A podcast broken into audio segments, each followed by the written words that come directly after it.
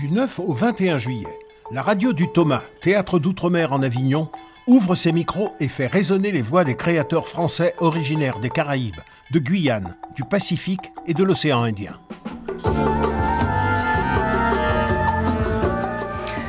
Bonjour à tous, nous sommes en direct d'Avignon au théâtre de la Chapelle du Verbe incarné pour la première de nos émissions de l'été. Alors avec grand large, nous partirons chaque jour à la rencontre des créateurs invités à cette 21e édition du théâtre d'outre-mer en Avignon, de tous ces artistes porteurs de cette culture française des grands larges pendant tout le Festival Off d'Avignon 2018. Aujourd'hui, nous avons le plaisir de recevoir euh, Greg Germain, qui est directeur du théâtre de la Chapelle du Verbe incarné. Puis, nous accueillerons euh, Marie-Claude Botus, Benjamin Laurent et Julie Timmerman, trois artistes euh, du spectacle lyrique Le mariage du diable ou L'ivrogne corrigé. Et tout au long de l'émission, vous pourrez découvrir et entendre des pensées poétiques de Greg Germain et Édouard Glissant.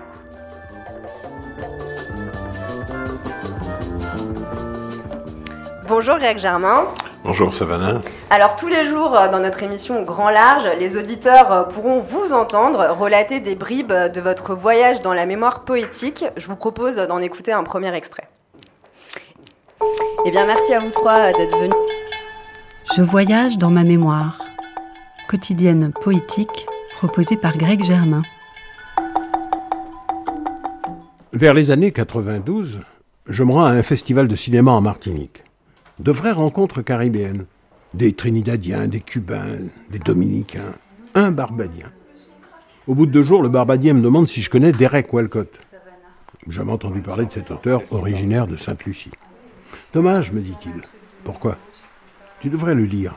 Il a écrit plusieurs pièces, beaucoup de poèmes et notamment une pièce qui s'appelle Pantomime. Je trouve la pièce, je l'adapte et je l'ai jouée plus de 150 fois. Mais j'ai surtout découvert un extraordinaire auteur dont les poèmes évoquent tous à leur manière, comme Césaire, comme Chamoiseau, comme Glissant, la vie et la culture caribéenne. Cette même conception du paysage qui fait mémoire pour ceux dont l'histoire a été brisée par la terrible tragédie de la traversée. Des poèmes tournés vers la mer.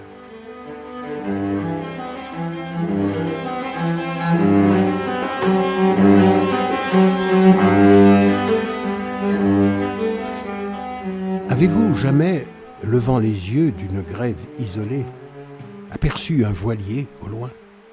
Eh bien, quand j'écrirai ce poème, chaque phrase sera trempée de sel. Je tirerai et nourrai chaque vers, aussi serré que les cordes de son gréement. En discours simple, mon langage ordinaire sera le vent, et mes pages, les voiles en direct. du bateau, le flight. Mais laissez-moi vous conter le commencement. Dans la, paresse, doute, quand la mer est calme, et que les feuilles d'île rousse collent au bord de ma Caraïbe, j'éteins la lampe près du front sans rêve de Maria Conception pour embarquer matelot sur un bateau, le flight. Dans la cour qui grisaille avec l'aube, je reste comme une statue et rien d'autre qui bouge que la mer froide, ondulant comme de la tôle, et les clous des étoiles dans le toit du ciel, jusqu'à ce qu'un alizé se mette à bousculer les arbres. En descendant la côte, je croise ma sèche voisine qui balait la cour, et j'allais pour lui dire Balai mollo, sorcière, elle a pas le sommeil profond. Mais la garce me regarde comme si j'étais mort. Un taxi pays stop, les feux encore allumés. Le chauffeur avise mes bagages et ricane. Voilà ça, Chabin, au capati pour de bon. Je réponds pas à ce con. Simplement, je m'empile à l'arrière et je regarde le ciel qui brûle sur la colline Laventille. Rose, comme la chemise de la femme que j'ai laissée endormie.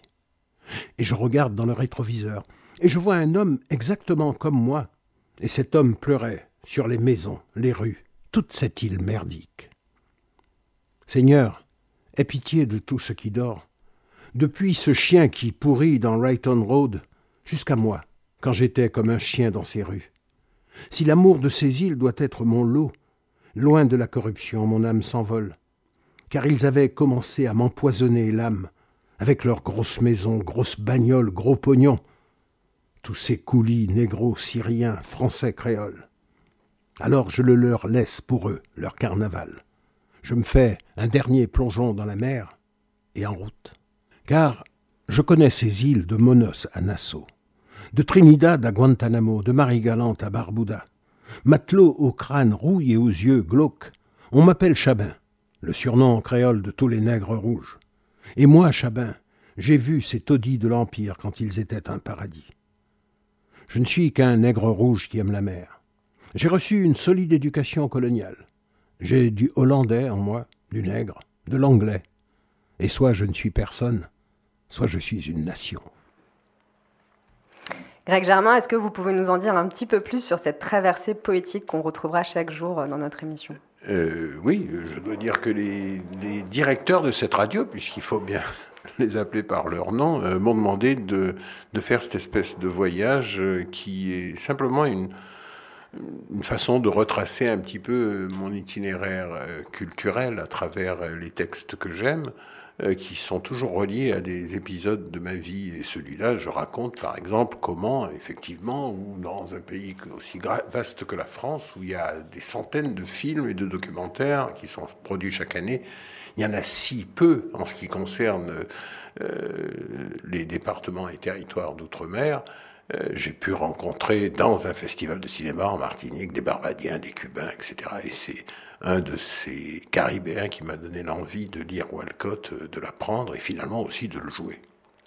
Cette année, euh, le Thomas décide de lancer sa radio et son émission euh, Grand Large. Comment est née cette envie, cette initiative? Ah ben, Elle vient directement de Marie-Pierre Rousquet. J'avoue que si moi j'ai toujours eu, et lorsque j'étais président du HOF, Marie-Cécile le rappelait tout à l'heure, j'ai créé la télévision hein, du HOF, la radio, je n'y pensais pas vraiment. Et puis finalement, Marie-Pierre avait parfaitement raison, puisque et je relis encore ce que j'ai écrit à propos de la radio. Je vais vous le lire. Nous savons tous que par sa facilité d'accès et sa proximité, ce média accompagne plus que n'importe quel autre l'imaginaire des citoyens d'un pays et participe fondamentalement au mieux vivre ensemble national. Alors là, évidemment, c'est un grand mot, dire national, alors que c'est la radio du Thomas en Avignon euh, de façon très éphémère. Mais malgré tout, la radio, ce sont des empreintes qui restent et ces empreintes sur lesquelles on pose les mots peuvent rester très longtemps. Alors vous le savez Greg, un festival ça commence toujours par des préparatifs. Et Marie-Cécile Drécourt, bonjour. Vous êtes partie euh, à la rencontre de plusieurs intervenants du théâtre de la Chapelle du Verbe incarné qui étaient en plein préparatif. Tout à fait, j'ai arpenté les couloirs de la Chapelle du Verbe incarné pour interroger certains membres de l'équipe afin de comprendre leur rôle et surtout tester la température à quelques heures euh, du début du festival. Je vous propose donc d'écouter dans l'ordre Séverine Nativel, administratrice du lieu, Jean-Pierre Néposte, régisseur général, et Tepa Teoru et Tuari Traki, deux des trois interprètes des Champignons de Paris. Euh, le poste officiel, on va dire, c'est administratrice. Pas qu'on a dit ça, euh, quand on est sur un, sur un festival, euh, ça veut plus dire grand-chose. on passe de un chef cuisinier à serveur, à déménageur.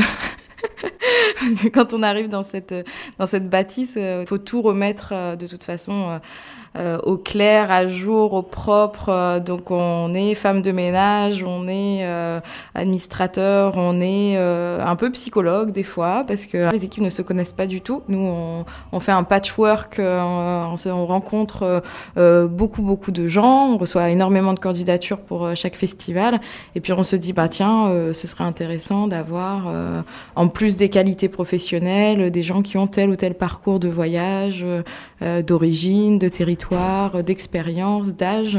Chaque festival euh, est, à la fois pareil et différent puisque les gens sont différents et c'est eux qui euh, construisent euh, les aventures humaines. Donc bah, chaque aventure humaine, c'est chaque voyage en fait. Hein. Le festival, c'est vraiment un laboratoire de vie. Régisseur général.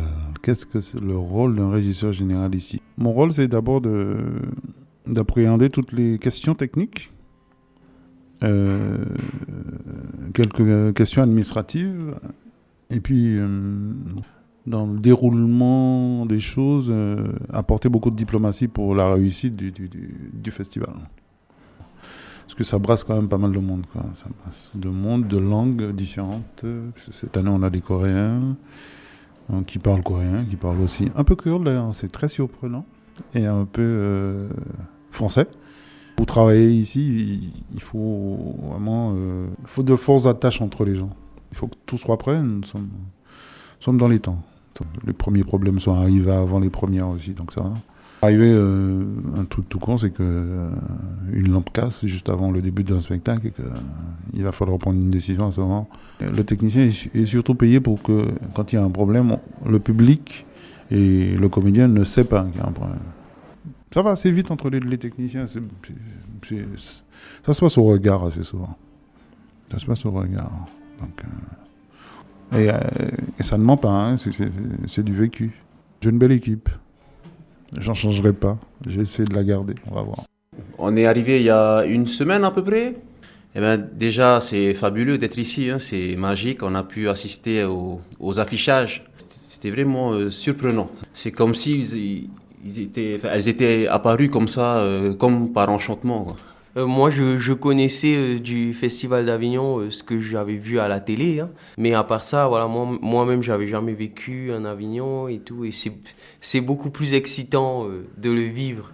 premier contact, c'était avec les régisseurs, bien sûr. Ils nous aident.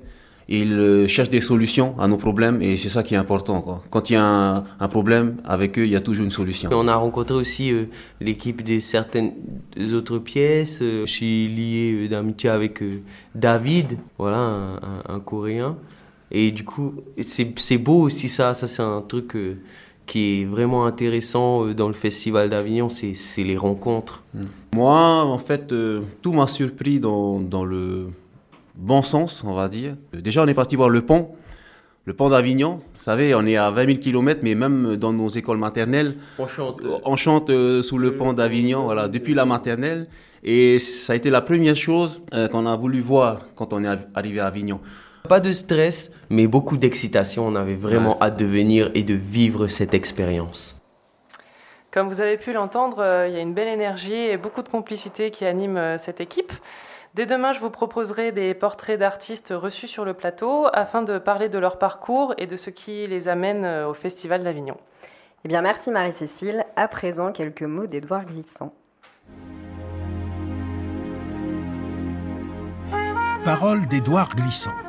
Une série radiophonique en 12 épisodes, présentée par Raphaël Laureau, en collaboration avec l'Institut du Tout 1957. Participante aux travaux de la Société africaine de culture, fondée un an auparavant à l'issue du premier congrès des écrivains et artistes noirs, Édouard Glissant, âgé de 29 ans, prononce une série de conférences visant à définir les particularités, dit-il, de ce que l'on pourrait appeler les littératures nègres. Écho révélateur d'une préoccupation critique marquée par les théories de la négritude, la conférence que nous allons entendre, diffusée dans l'émission Connaissance de l'homme présentée par Maurice de Gandillac sur la RTF, interroge le statut même d'une littérature alors naissante et en devenir. Existe-t-il des écrivains nègres? Si, en effet, des écrivains comme Aimé Césaire pour la langue française, Richard Dwight pour la langue anglaise, Nicolas Guillen pour la langue espagnole, sont considérés comme faisant partie des meilleurs de ce temps. Pouvons-nous dire qu'il y a entre eux une relation évidente? Cette question me paraît pertinente pour la raison que si une littérature nègre existait déjà de manière définitive, avec des normes et des dogmes, nous n'aurions précisément pas à traiter d'une possible intégration d'une possible rupture de cette littérature par rapport à la littérature française, par exemple. Rupture ou intégration serait chose accomplie. Cette question intégration ou rupture ne peut intervenir que dans le cas d'une littérature à l'état de projet, de tendance, et non dans celui d'une littérature déjà fixée. Mais aussi, une telle question ne se poserait pas pour une littérature inexistante, je veux dire qui n'aurait aucune chance d'aboutir. Cette question de l'intégration ou de la rupture a donc une importance capitale, en ceci qu'elle permet d'abord de poser la littérature nègre comme littérature en devenir, qu'on ne peut considérer en soi dans la lettre des œuvres produites, mais dans un mouvement, une projection, un futur. Ainsi, quand je pose cette question de l'intégration ou de la rupture, je postule dès l'abord une relativité des littératures nègres. Et faisant de cette relativité une qualité essentielle, je définis ces littératures comme soucieuses avant tout de rallier toutes leurs chances d'aboutissement et ambitieuses par là même de ne sacrifier ni à une stérile ressemblance, ni au contraire à un vain sectarisme.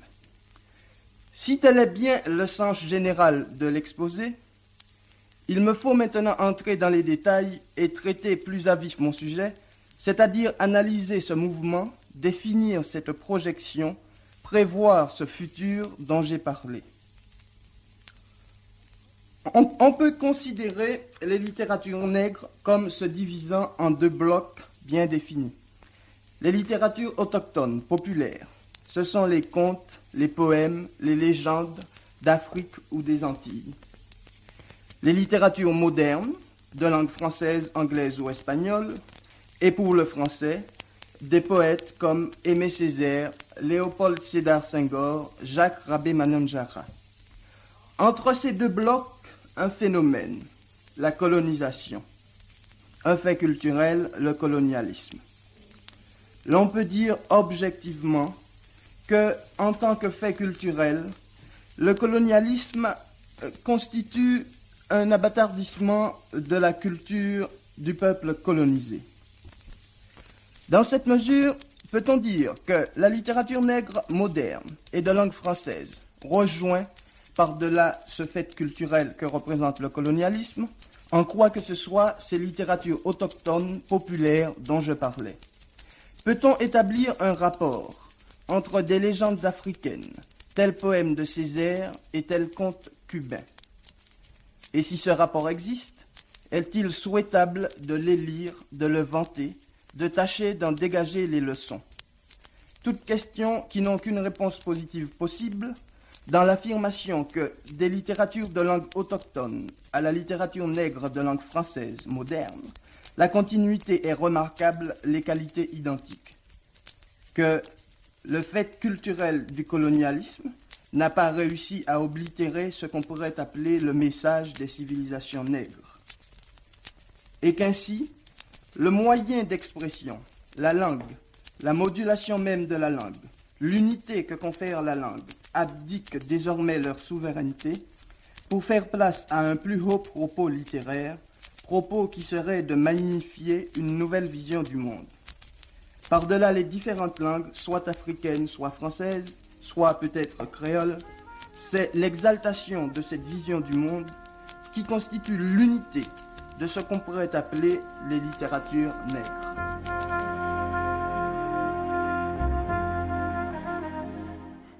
Greg Germain, vous êtes toujours avec nous. Euh, Édouard Glissant, c'est une figure importante pour vous et le théâtre de la Chapelle? Bien entendu, d'abord parce que je croyais encore entendre Édouard euh, qui euh, régulièrement, chaque année, animait des matinales, si je puis dire, avec Edoui Plenel et puis avec d'autres personnes encore. Oui, parce que en plus de ça, ça concerne tellement cette chapelle, puisque, je veux dire, ce qui a conduit à la la, fondation de cette chapelle du Verbe incarné en 1998, ce sont ces paroles d'Édouard Glissant qui, qui, je veux dire, quand il dit euh, ceux qui tiennent rendez-vous ici viennent toujours d'un ailleurs, de l'étendue du monde, et les voici disposés à apporter en cet ici le fragile savoir qu'ils en ont allé, dans le sens de tirer quelque chose, tout en ajoutant que fragile savoir n'est pas science impérieuse, c'est ce que nous essayons de faire en, faisant les peuples de France se rejoindre autour de cette chapelle du Verbe incarné. C'est un très haut lieu euh, d'Avignon parce qu'il donne à voir et à entendre d'autres imaginaires, d'autres, ce que j'appelle moi les cultures différemment françaises, euh, puisque aujourd'hui encore, il y a des gens qui viennent de Nouvelle-Calédonie, de Polynésie, de Guadeloupe, de Martinique, de Guyane, euh, de Corée et de Guadeloupe. Euh, bon, il y a des choses comme ça assez improbables, imprévues surtout, et c'est cet imprévisible-là qui fait que la culture est ce qu'elle est aujourd'hui à la chapelle du Verre incarné. Vous écoutez Grand Large sur la radio du Thomas, théâtre d'outre-mer en Avignon.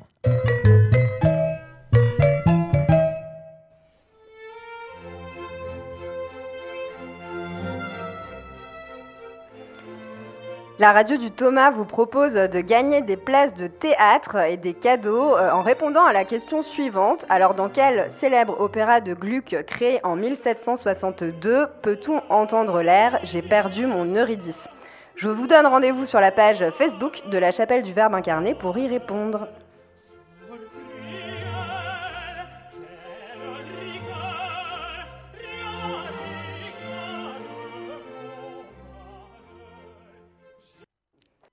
Alors à présent, euh, nous allons découvrir le spectacle Le mariage du diable ou l'ivrogne corrigé de Gluck. Donc euh, nous avons le plaisir d'accueillir euh, Marie-Claude Botus, bonjour. Bonjour.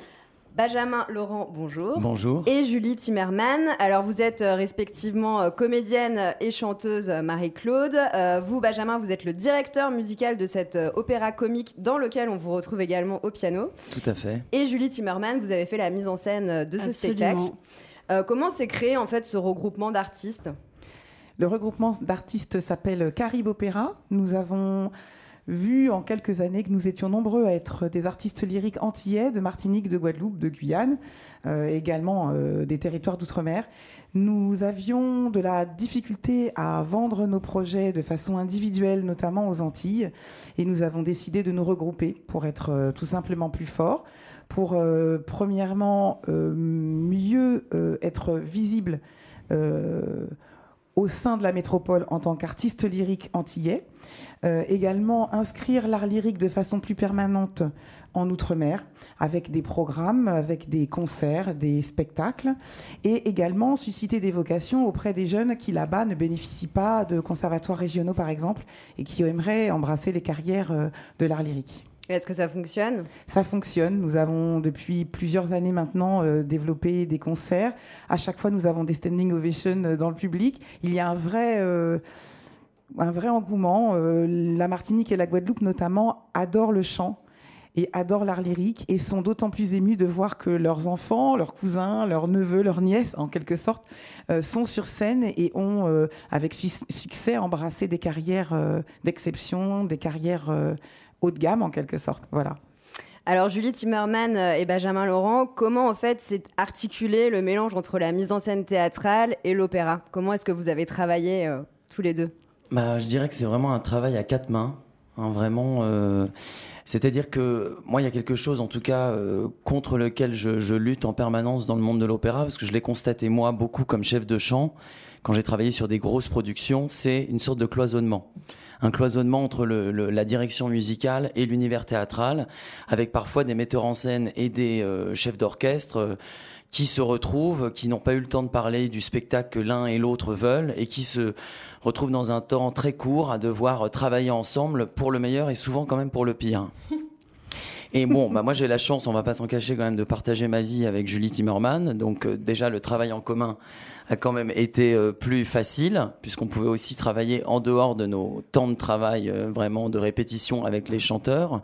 Et euh, bah, je sais pas, je dirais en tout cas qu'on a réfléchi le spectacle ensemble, chacun ayant des idées. moi, j'apportais quelques idées. Julie me disait si, elle, si, ça pouvait fonctionner ou Dans pas. Une dramaturgie d'ensemble, une cohérence. Et puis du coup, c'est vrai qu'on a pu préparer tellement en amont que quand on est arrivé au moment des répétitions, on avait des choses déjà très très avancées avancée, déjà très précise à proposer aux chanteurs. Moi, je tiens quand même à préciser que euh, il y a beaucoup d'opéras dans lesquels les scènes parlées et euh, le théâtre est très important. Donc il ne faut pas finalement faire une véritable différence entre le théâtre et l'opéra. C'est un débat qui pourrait durer longtemps parce que on, depuis des siècles, depuis que l'opéra existe, il y a toujours des batailles euh, où il y a cette phrase italienne prima la musica dopo le parole. Donc on a on a toujours cette espèce de débat et l'équilibre il est trouvé quand justement entre la mise en scène, entre le metteur ou la metteuse en scène et le chef d'orchestre ou la chef d'orchestre, il y a une, symbiose, un vrai travail d'équipe.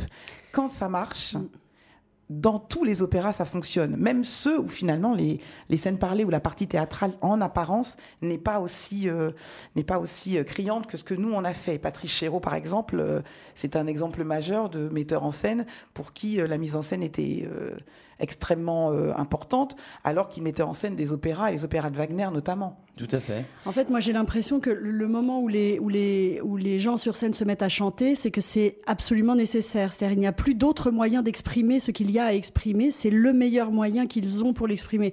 Donc si on trouve cette nécessité de la parole, euh, les choses se font toutes seules. Et ce que je trouve exceptionnel et que je voudrais saluer, c'est que je me rends compte maintenant de l'exigence euh, que j'ai eue euh, envers les, les, chanteurs. Ils font vraiment les pieds au mur pendant une heure. Ils, n'arrêtent pas de, voilà. Je les, ai vraiment fait travailler comme des acteurs.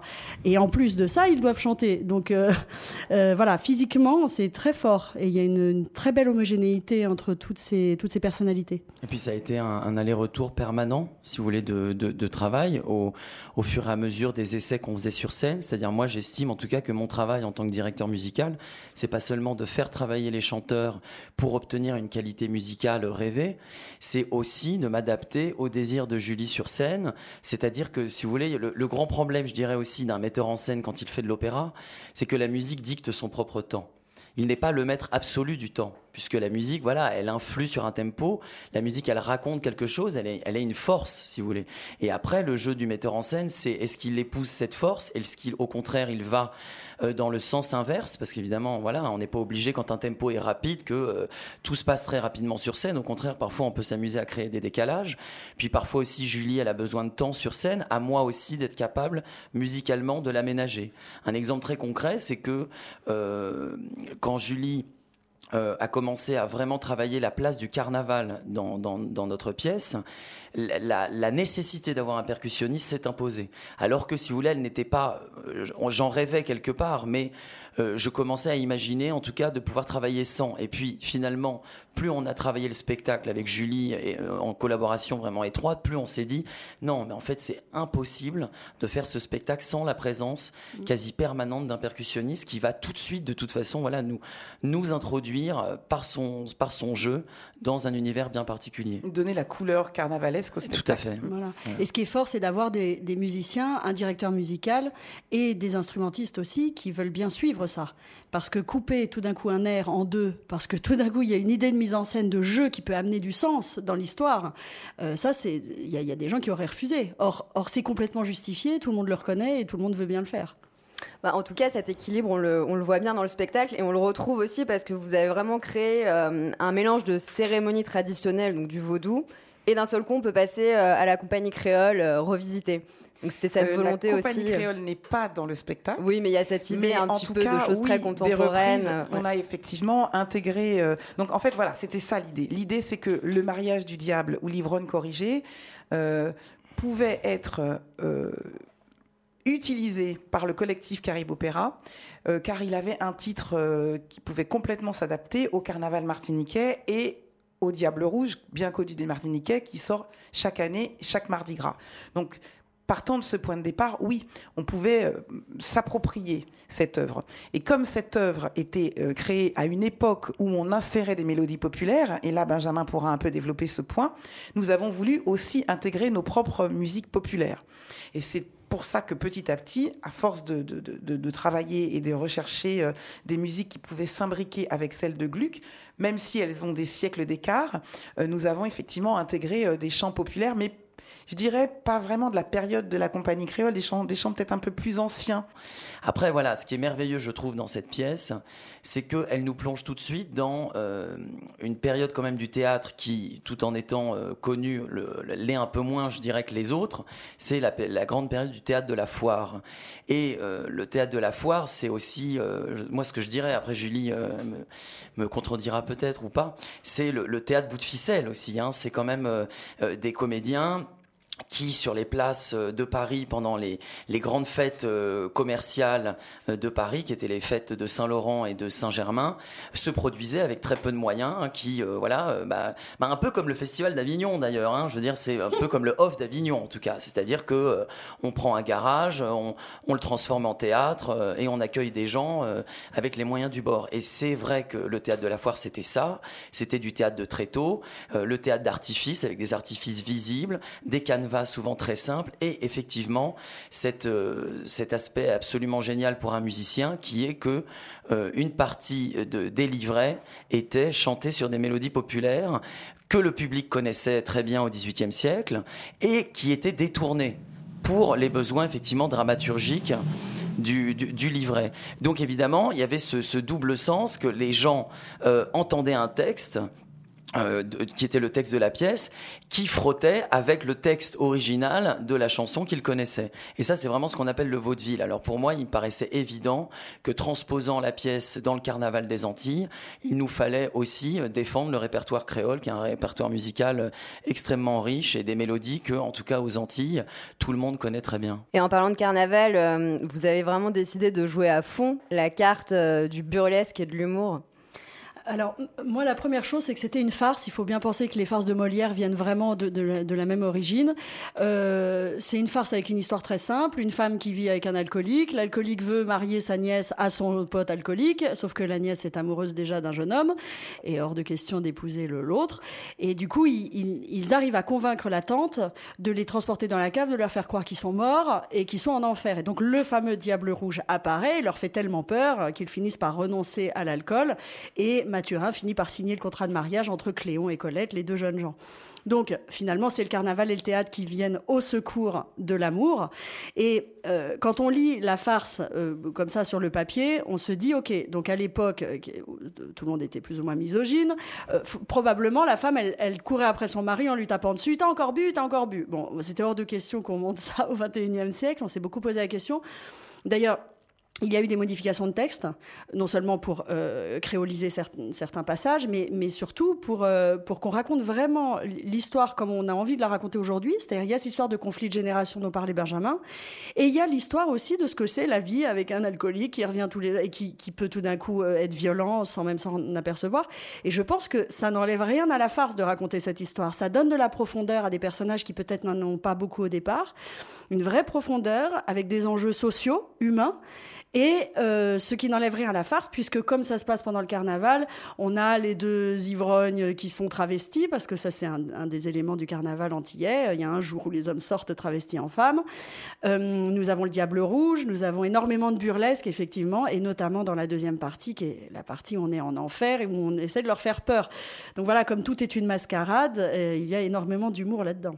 L'intérêt pour nous du carnaval, c'était que, premièrement, nous pouvions montrer ces hommes dans cet état euh, de libération totale, puisque c'est la période du carnaval, et qu'effectivement, le lundi gras, on parle des mariages burlesques. Donc c'est le clin d'œil, c'est le mariage du diable, c'est le mariage burlesque, les hommes sont habillés en femmes. Et l'intérêt également, c'était de pouvoir montrer... Euh, le, le, rapport, donner plus de profondeur, le rapport entre la période euh, du carnaval où tout le monde s'amuse, où on est extrêmement gai, où, euh, justement euh, on, explose dans tous ses sentiments, mais qu'en même temps, il y a un drame familial. Donc ça donne aussi une espèce d'ampleur à ce qui se passe dans la dramaturgie et dans, vraiment tout le déroulement du, spectacle. Et puis c'est beau de penser que c'est le théâtre qui vient au secours de l'amour contre la tyrannie. Eh bien, merci à vous trois d'être venus nous rendre visite sur Grand Large. Euh, je rappelle que votre spectacle se joue jusqu'au 11 juillet à midi 5 au théâtre de la Chapelle du Verbe incarné. Merci à vous. Les nouvelles aventures culturelles par Nathalie Lelay du journal Antilla, l'hebdomadaire de l'actualité martiniquaise. Bonjour Nathalie Lelay. Vous êtes avec nous euh, pour nous présenter vos nouvelles aventures culturelles. Bonjour, belle bonjour Avignon, belle bonjour Radio Thomas. Je suis très heureuse de vous présenter cette chronique du journal Antilla, qui est, rappelons-le, l'hebdomadaire historique de l'actualité martiniquaise, porté depuis 1981 par son fondateur, le sage monsieur Henri Pied. Vous vous demandez peut-être à quoi fait référence ce titre de Nouvelles aventures culturelles. Les territoires d'outre-mer français sont, pour la plupart, des territoires insulaires actuellement frappés de plein fouet par le bouleversement climatique. Chacun se souvient du passage de l'ouragan Irma l'année dernière sur les Antilles et de cette saison cyclonique épouvantable qui a mis les petits pays de la Caraïbe à genoux. Depuis décembre, ces mêmes territoires affrontent une marée d'algues sargasses, un phénomène sans précédent qui étouffe littéralement les îles. Et dans ces temps bouleversés que nous traversons, pendant qu'une petite partie de l'humanité s'emploie méthodiquement à exploiter sans relâche l'énergie humaine et les ressources naturelles, à exploiter le vivant jusqu'à épuisement, en piétinant le merveilleux du monde, il y a une force qui se lève partout sur la planète, une nouvelle conscience s'éveille dans l'humanité. La conscience de l'interconnexion et de l'interdépendance de toute chose vivante amène des communautés humaines à œuvrer à un nouveau système éco-citoyen. Ici, nous allons parler des aventures artistiques qui contribuent à donner un nouveau sens à l'histoire de l'humanité. Des aventures qui tissent un nouveau paradigme en utilisant ce qu'il y a de plus fort et de plus beau dans les qualités humaines, la création, le partage, la solidarité et l'amour au théâtre de la chapelle du Verbe incarné, la plupart des équipes artistiques qui se croisent depuis 20 ans s'emploient à tricoter, à nouer, à coudre des histoires et des liens entre les cultures, les patrimoines et les peuples du monde, devenus une sorte de grand village. Les histoires de ces artistes venus de l'archipel France sont des aventures culturelles inédites et parfois exemplaires dont la société civile peut s'inspirer. Ici, pendant ce festival d'Avignon, nous allons trouver des liens entre les spectacles et les compagnies du Thomas et l'actualité culturelle des territoires d'outre-mer. Aujourd'hui, le travail de Caribe Opéra nous ouvre la voie de la musique et du partage. En portant l'art lyrique auprès des artistes et des publics de Martinique et de Guadeloupe, ce collectif fait écho à la pensée d'Edouard Glissant, qui plaidait pour une mondialité en forme d'échange, Agis dans ton lieu, pense avec le monde, disait-il. Notre nouvelle aventure culturelle du jour, l'événement musical Jazz à la pointe, elle aussi rétablit l'équilibre du donner et du recevoir. Le lieu de cette initiative est à la Pointe Fola, au Vauclin, sur la côte atlantique de la Martinique, qui est un hotspot des sports nautiques. Un musicien magnifique, Nicolas Lawson, vauclinois d'origine, revenu au pays après ses études, y a posé ses valises, son studio d'enregistrement, et a finalement créé ce rendez-vous désormais incontournable du jazz caribéen, Jazz à la Pointe. C'est en fédérant les volontés artistiques des musiciens de l'île, en impliquant les acteurs économiques locaux de tous les secteurs et en faisant appel à la participation de bénévoles venus du public que Nicolas a fait émerger cet événement résolument propagateur de bonnes énergies. Avec une équipe d'amis et de bénévoles, le Art Power Team Jazz à la Pointe propose désormais des rendez-vous réguliers autour du jazz avec des plateaux constitués d'artistes locaux et caribéens sur la plage de la Pointe Fola.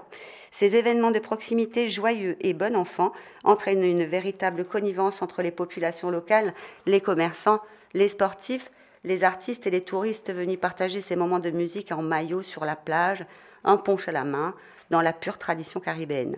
Jazz à la Pointe a donné le coup d'envoi de sa programmation des grandes vacances hier, dimanche 8 juillet, au village de la Pointe et promet des tas de belles surprises pour la suite. Vous pouvez suivre leur actualité sur la page Facebook Jazz à la Pointe ou sur celle de Nicolas Lawson. Pardon. Pour terminer cette première chronique, je vous laisse avec un son de Nicolas Lawson tiré de son album One Way to the Sky et je vous conseille d'aller visionner le clip sur YouTube dont nous mettrons le lien sur le site. Belle journée à tous et bon festival oh you.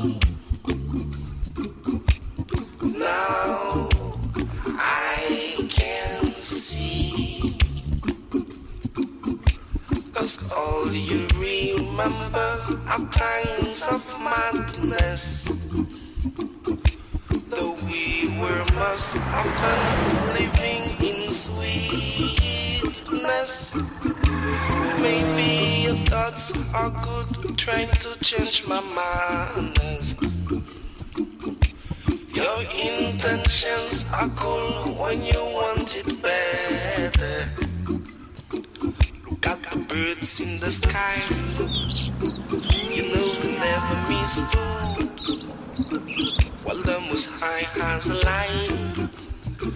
That's how I know what I do. I can do it cause I really want. You could never change the man I am. Though I know this race is really hard, I'll keep the faith heart of champion. I can do it cause I really want never change the man I am. Though I know this way is really hard, I'll keep the faith heart of champion.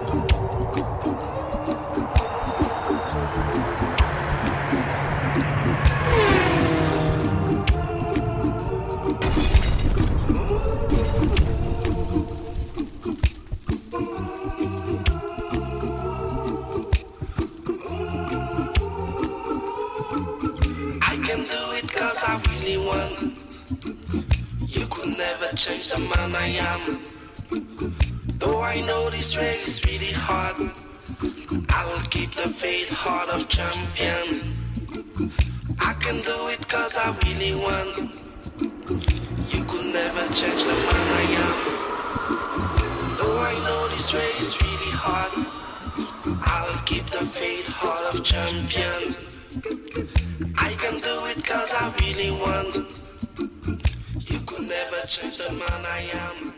C'était Savannah Massé et à la technique Alice Baudouin pour l'émission Grand Large en direct de la chapelle du Verbe incarné. Alors bien sûr, on vous retrouve demain avec les comédiens euh, du spectacle La forêt des illusions et également euh, la photographe Laila Adjovi. Alors d'ici là, écoutez-nous en podcast sur le site euh, verbeincarné.fr et à partir de demain sur Aligre FM 93.1 à 19h.